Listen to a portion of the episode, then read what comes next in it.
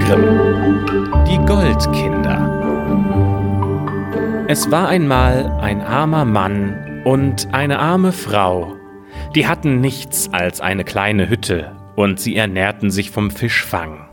Es ging bei ihnen von der Hand in den Mund.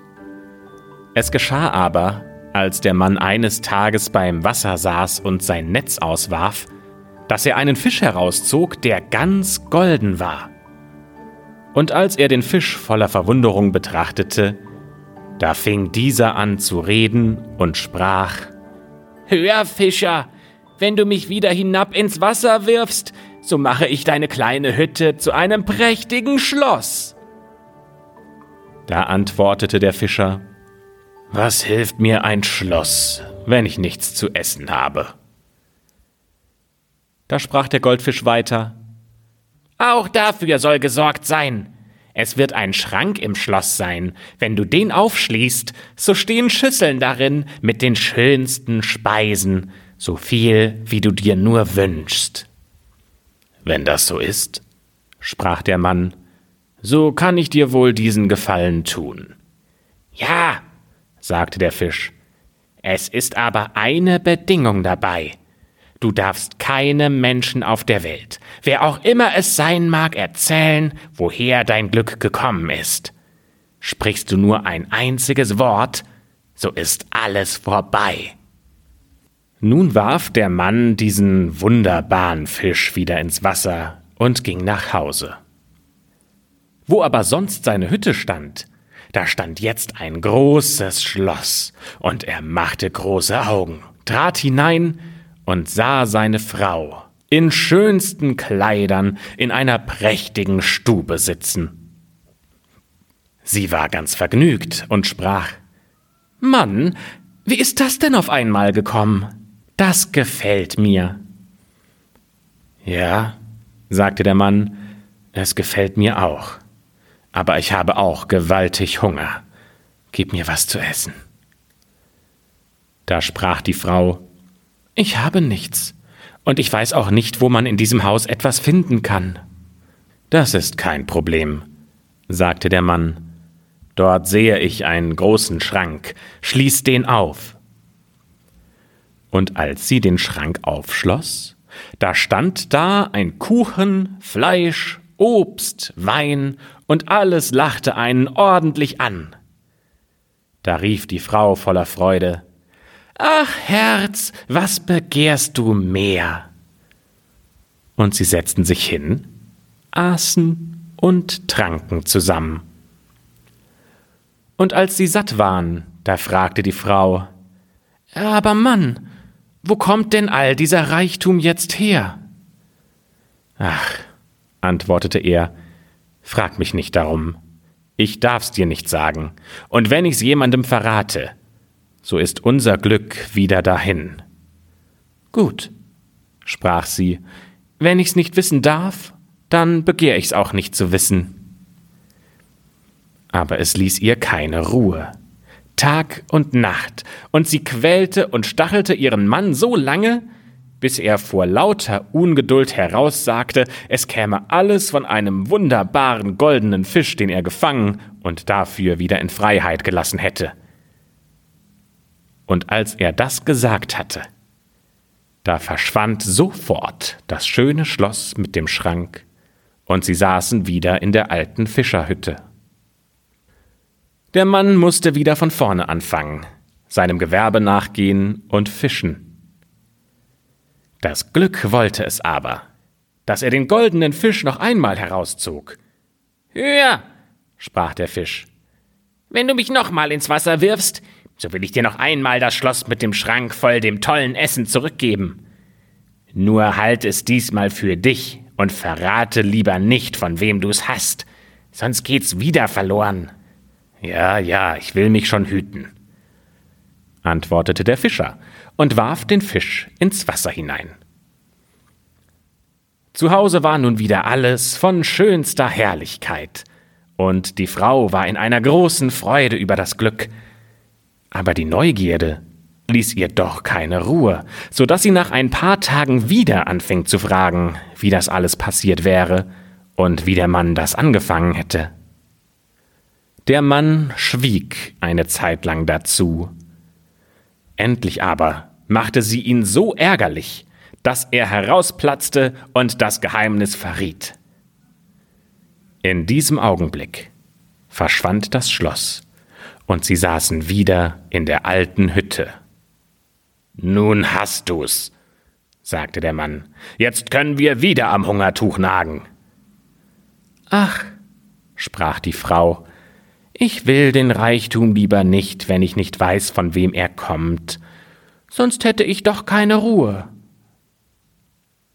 Der Mann ging wieder fischen, und nach einer Weile holte er den Goldfisch zum dritten Mal heraus. Hör, sprach der Fisch, ich sehe wohl, ich soll immer wieder in deine Hände fallen.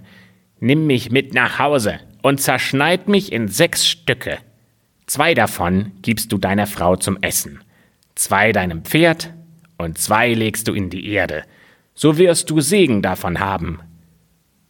Der Mann nahm den Fisch mit nach Hause und tat genau so, wie ihm gesagt wurde. Dann geschah es, dass aus den zwei Stücken, die er in die Erde gelegt hatte, zwei goldene Lilien aufwuchsen, und dass das Pferd zwei goldene Fohlen bekam, und des Fischers Frau gebar zwei Kinder, die voll und ganz golden waren. Die Kinder wuchsen heran, sie wurden groß und schön, und die Lilien und Pferde wuchsen mit ihnen. Da sprachen sie Vater, wir wollen uns auf unsere goldenen Rosse setzen und in die Welt hinausziehen. Er aber antwortete betrübt wie will ich's aushalten, wenn ihr fortzieht und ich nicht weiß, wie es euch geht? Da sagten sie, die zwei goldenen Lilien, die bleiben hier. Daran könnt ihr sehen, wie es uns geht. Sind sie frisch, so sind wir gesund. Sind sie welk, so sind wir krank. Fallen sie um, so sind wir tot. Sie ritten fort, und kamen in ein Wirtshaus. Darin waren viele Leute, und als sie die beiden Goldkinder erblickten, da fingen sie an zu lachen und zu spotten. Als der eine das Gespött hörte, so schämte er sich.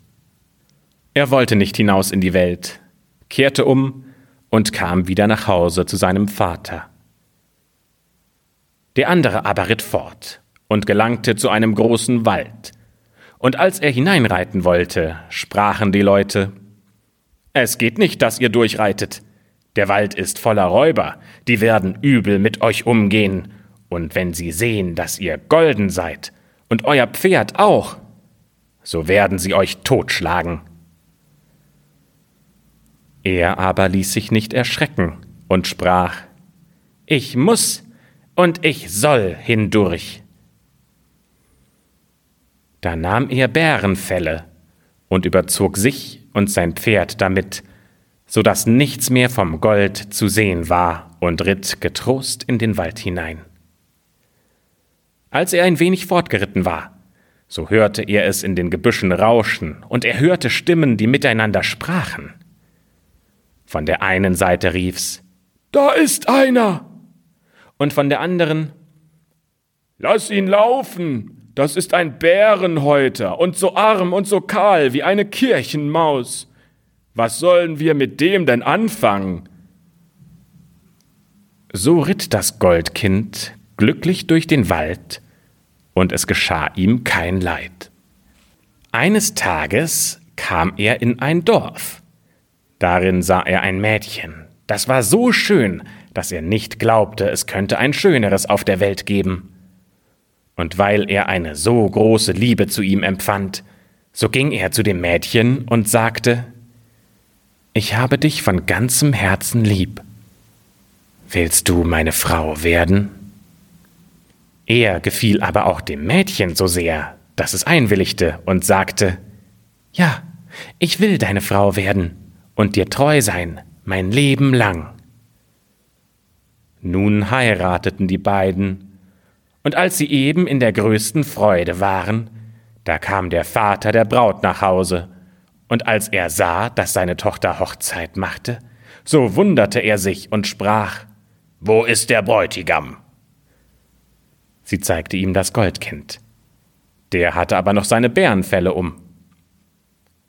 Da sprach der Vater zornig, Nie im Leben soll ein Bärenhäuter meine Tochter haben, und wollte ihn ermorden. Da bat ihn die Braut, so sehr sie nur konnte, und sprach, Er ist mein Mann, und ich habe ihn vom Herzen lieb, bis er sich endlich besänftigen ließ. Doch es ging nicht aus seinem Kopf raus, so dass er am nächsten Morgen früh aufstand und den Mann seiner Tochter sehen wollte, ob er ein gemeiner und verlumpter Bettler wäre. Aber als er hineinblickte, da sah er einen herrlichen goldenen Mann im Bett, und die abgeworfenen Bärenfelle lagen auf der Erde. Da ging er zurück und dachte, wie gut ist es, dass ich meinen Zorn gebändigt habe. Ich hätte sonst eine große Untat begangen. Das Goldkind aber träumte, er zöge hinaus auf die Jagd nach einem prächtigen Hirschen. Und als er am Morgen erwachte, sprach er zu seiner Braut, Ich will hinaus auf die Jagd. Sie bekam Angst, und sie bat ihn da zu bleiben, und sagte, Es kann dir so leicht ein großes Unglück begegnen. Aber er antwortete, Ich soll und ich muss fort. Da stand er auf und zog hinaus in den Wald. Und gar nicht lange, so hielt auch ein stolzer Hirsch vor ihm, ganz genau so, wie er es geträumt hatte. Er legte an und wollte schießen, aber der Hirsch sprang fort. Da jagte er ihm nach, über Graben und durch Gebüsche, und er wurde nicht müde den ganzen Tag. Am Abend aber verschwand der Hirsch vor seinen Augen. Und als das Goldkind sich umsah, so stand er vor einem kleinen Haus. Darin saß eine Hexe. Er klopfte an, und ein Mütterchen kam heraus und fragte Was wollt ihr noch so spät mitten im großen Wald? Er sprach Habt ihr keinen Hirschen gesehen? Ja, antwortete sie, den Hirschen kenn ich wohl. Und ein Hund, der mit ihr aus dem Haus gekommen war, bellte dabei den Mann heftig an. Willst du schweigen, du böse Kröte? sprach er, sonst schieß ich dich tot. Da rief die Hexe zornig Wie bitte?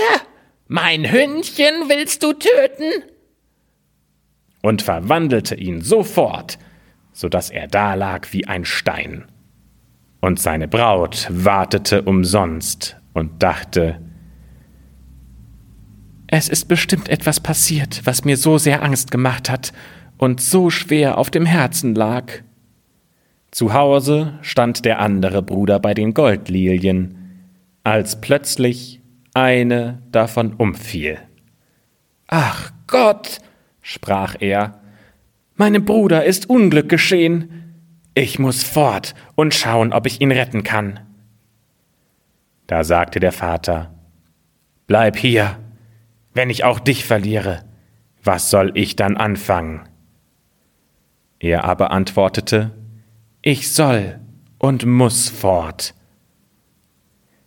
Da setzte er sich auf sein goldenes Pferd und ritt fort und kam in den großen Wald, wo sein Bruder lag und Stein war. Die alte Hexe kam aus ihrem Haus, rief zu ihm und wollte auch ihn verwandeln. Aber er näherte sich nicht, sondern sprach, Ich schieße dich nieder, wenn du meinen Bruder nicht wieder lebendig machst. Sie rührte, so ungerne sie das auch tat, den Stein mit dem Finger an, und sofort erhielt er sein menschliches Leben zurück. Die beiden Goldkinder freuten sich, als sie sich wiedersahen, küssten und herzten sich und ritten zusammen fort, raus aus dem Wald, der eine zu seiner Braut, der andere nach Hause zu seinem Vater. Da sprach der Vater, Ich wusste, dass du deinen Bruder erlöst hast, denn die goldene Lilie ist auf einmal wieder aufgestanden und hat geblüht. Und so lebten alle vergnügt bis zu ihrem Ende.